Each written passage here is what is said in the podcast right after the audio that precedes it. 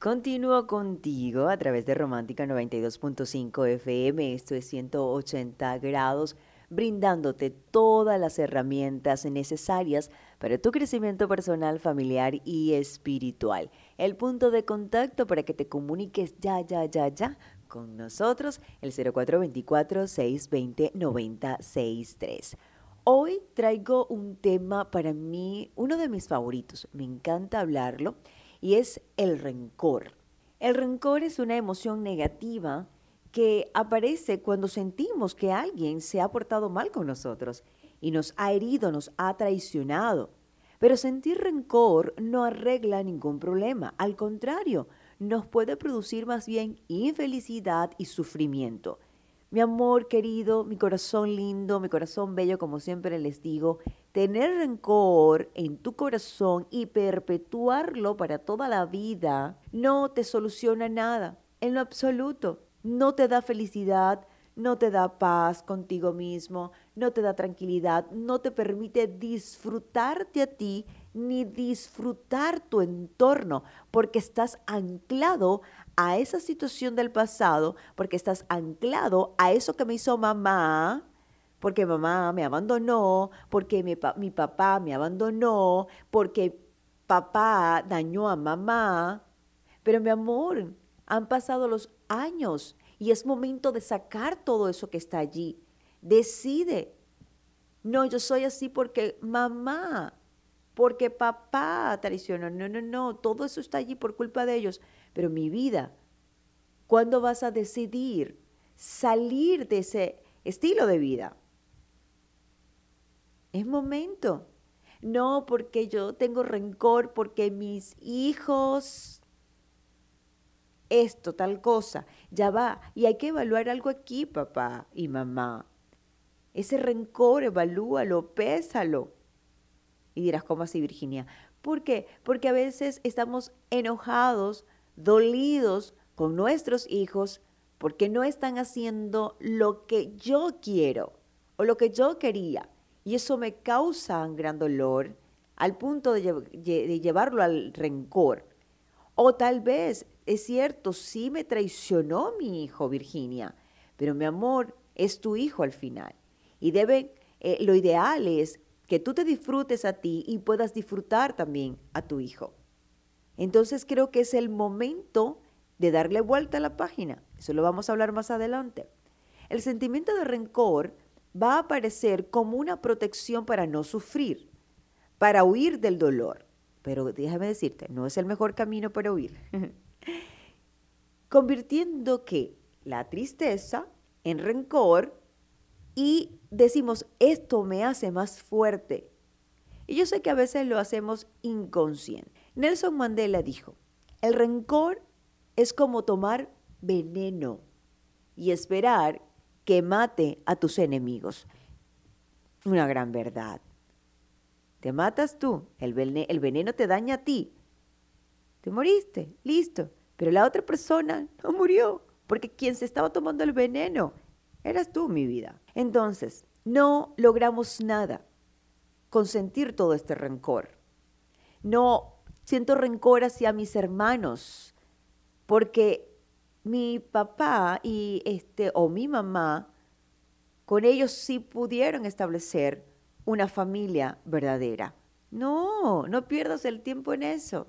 Y pasan los años, 20, 30 años, y los hermanos no se pueden ver. Trata de hacer las paces. Te invito a hacer las paces. El rencor no es nada saludable para quien lo siente en su interior. Te va a llevar al odio te va a llevar a querer vengarte, va a llevarte a hacer que toda tu vida gire en torno a ese sentimiento.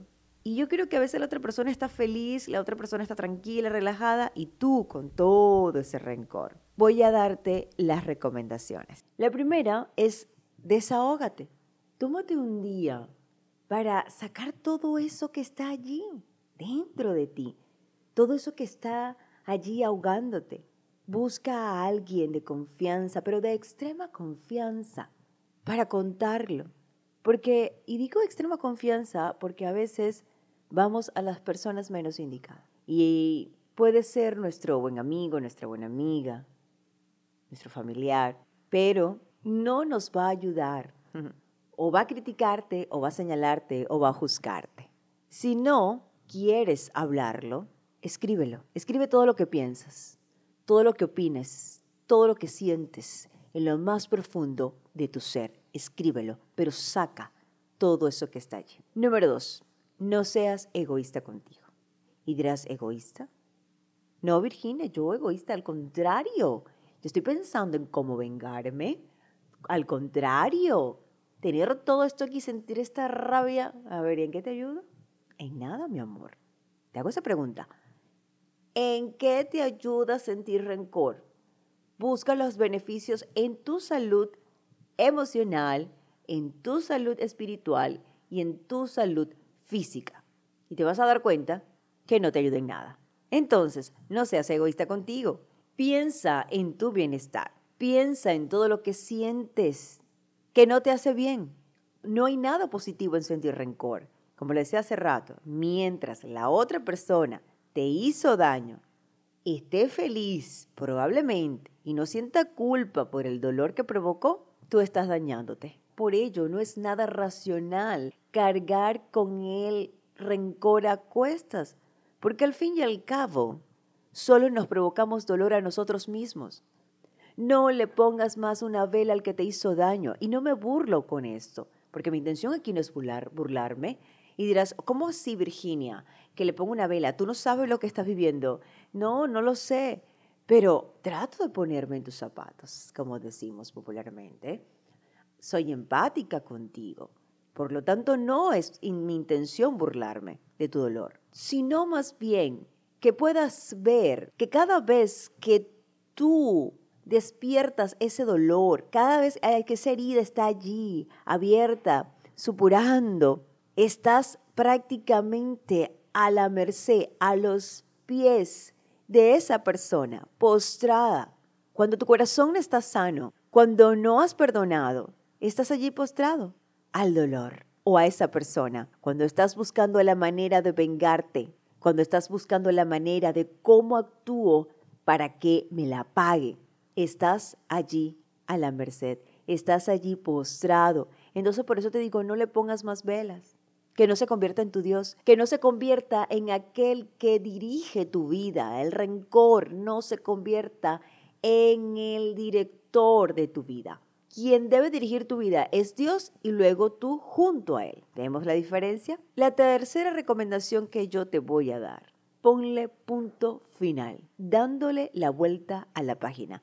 Esto lo hemos escuchado tanto, denle la vuelta a la página, denle. No, y es que nos cuesta darle vuelta a esa página. Y decimos, no, no, no, no quiero, no me da la gana, me siento bien así. ¿Y estás seguro? ¿Estás segura de que te sientes bien así? Yo creo que no, mi amor. A ver, analízate un poquito y te vas a dar cuenta que en lo más profundo no te sientes bien, que hay dolor, que hay tristeza. Nadie dijo, y estoy muy clara en esto, que dar la vuelta a la página, que pasar la página es sencillo, es fácil, porque hay emociones, hay sentimientos que están allí, a flor de piel, hay heridas que están abiertas. Pero no vale la pena seguir estancada en el pasado o estancado en el pasado cuando tienes un presente maravilloso. Y dirás, bueno, Virginia, no tan maravilloso porque hay tantos problemas. Ay, bueno, claro que sí hay problemas, pero más allá de esto, hay una vida que Dios te obsequió, que Dios te regaló. Y eso es lo más importante. Si tú no paras de darle vuelta a lo sucedido, si tú sigues haciendo preguntas que no tienen respuesta, pero ¿por qué Dios lo permitió? ¿Por qué fue tan injusto? Es que fue injusto lo que pasó. Si comenzamos a indagar sin parar en los por qué, eso lo que va es alimentar más el rencor. Si comenzamos a pensar en los errores que cometimos, no acabaremos nunca, nunca de sentir rencor.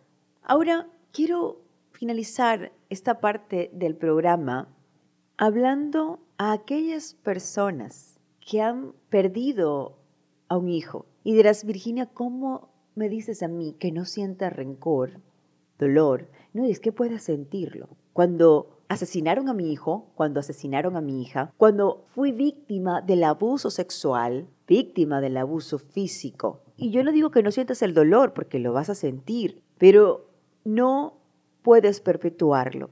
Y yo te invito a perdonar. Pero ¿cómo perdonas cuando te arrebataron la vida de un hijo?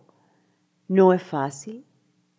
Solo con la ayuda del gran Padre Dios, solo con su fuerza vas a lograrlo.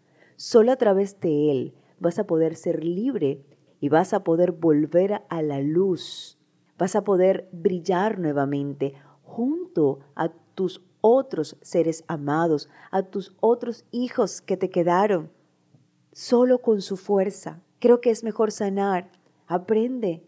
¿Qué aprendizaje tengo yo aquí? Virginia, ¿crees que hay un aprendizaje cuando perdí a mi hijo? ¿Cuando abusaron de mí sexualmente? Mira, creo que puedes convertirte en un ejemplo para otros, para ayudar a otros. Yo creo que ahí está un aprendizaje.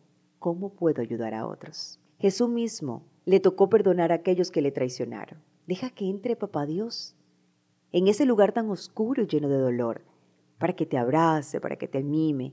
Dirás, Virginia, estás loca. Jamás voy a perdonar. No sabes lo que dices. Pero algo sí sé, y es que el Padre Dios, esa fuerza mayor de todas las cosas, desea con su amor vendar cada herida y que comience un renacer. Vuelvas a la vida. Eso es lo que el Padre Dios quiere hacer contigo. Solamente con Él, solamente en su regazo. Ya no sigas en ese cuarto oscuro. Deja que Dios sane tu corazón. Quiero recomendarte un libro. Se llama Belleza en lugar de ceniza es de la autora de libros de gran éxito de ventas, Joyce Meyer. En este libro ella relata su historia de vida. Por muchos años vivió eh, el abuso sexual por parte de su padre y por 33 años los devastadores efectos del abuso sexual. Puedes encontrarlo en librerías, mm, creo que también por internet lo puedes descargar.